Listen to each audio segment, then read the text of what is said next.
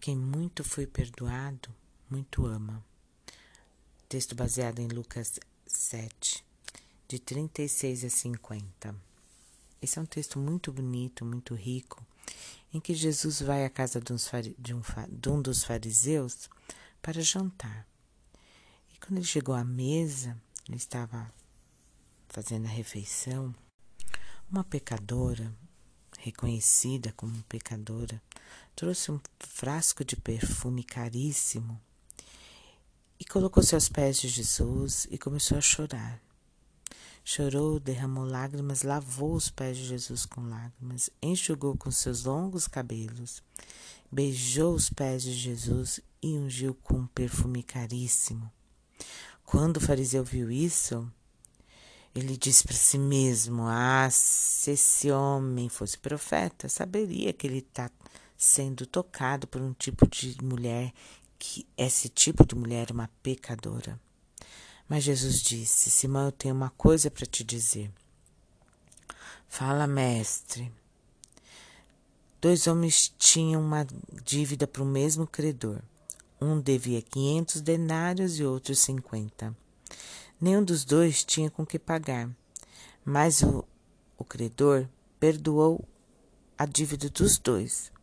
Qual deles você acha que mais amou, que mais vai amar o credor?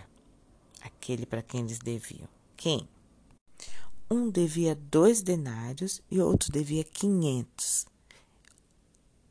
O dono do, do comércio, do credor, aquele quem eles estavam devendo, perdoou aos dois. Desses dois devedores, qual que vai amar mais o credor? Aí Simão respondeu: Ah, eu acho que é aquele em que a dívida foi maior. É, você falou direitinho, Jesus falou. E ele olhou para a mulher. Jesus olhou para a mulher e disse: Viu essa mulher aqui? Eu entrei na tua casa, Simão, mas você não me deu água para lavar os pés. Mas ela me molhou os pés com as suas lágrimas e enxugou com os seus cabelos. Você não me deu um beijo, não me abraçou, não me fez um afeto, mas esta mulher não parou de beijar os meus pés. Você não ungiu minha cabeça com óleo, mas ela derramou perfume nos meus pés. Então eu te digo, Simão, os muitos pecados que ela cometeu foram perdoados, pois ela amou muito, mas a quem pouco foi perdoado, pouco ama.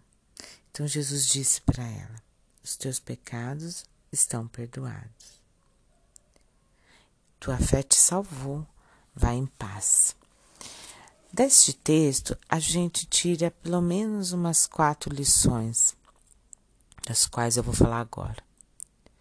Primeiro, que sempre haverá alguém que acuse, que te acuse, acuse os teus pecados, que vai te jogar na cara aquilo que você faz de errado. Segundo, não há pecado que Deus não perdoe. Então não fique com medo, não fique envergonhado, porque todo mundo sabe aquilo que você faz de errado, e você sabe que está errado, e você quer ser liberto disso. Mas a palavra boa aqui é que Deus, Jesus, perdoa a todos os pecados. Terceira lição: Deus reconhece o seu arrependimento. Se você verdadeiramente não quer mais praticar aquele ato, que você está com vergonha, você quer ser liberto desse, desse pecado que tanto o inimigo te lança no seu rosto e você sente vergonha. Deus reconhece o seu arrependimento. Se você pedir para que o sangue de Jesus purifique de todo o seu pecado, Jesus é fiel para perdoar os teus pecados e te purificar de toda injustiça. 1 João 1,9.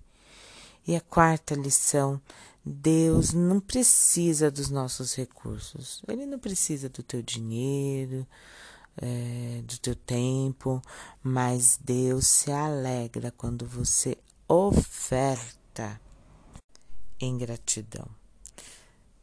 É como se ele visse o quanto você amou ser perdoado. É como se você desse um presente de volta para Deus. Deus te perdoou, ele não precisa dos teus presentes, mas ele se alegra quando você devolve algo para ele de, que tem valor para você. Não é qualquer perfuminho, foi um perfume caríssimo que ela dedicou ao Senhor. Você pode devolver ao Senhor em gratidão um tempo precioso da sua vida, uma oferta, uma oferta de grande valor, um ato de bondade que te custe. Ofertar ao Senhor algo que, que não pode ofertar aquilo que não te custa nada, mas é algo aquilo de valor que você tem de valor, oferecer ao Senhor. Um abraço, reflita nisso. Rosicler Nunes. Deus te abençoe. E não se esqueça, a quem muito perdoa, muito ele ama.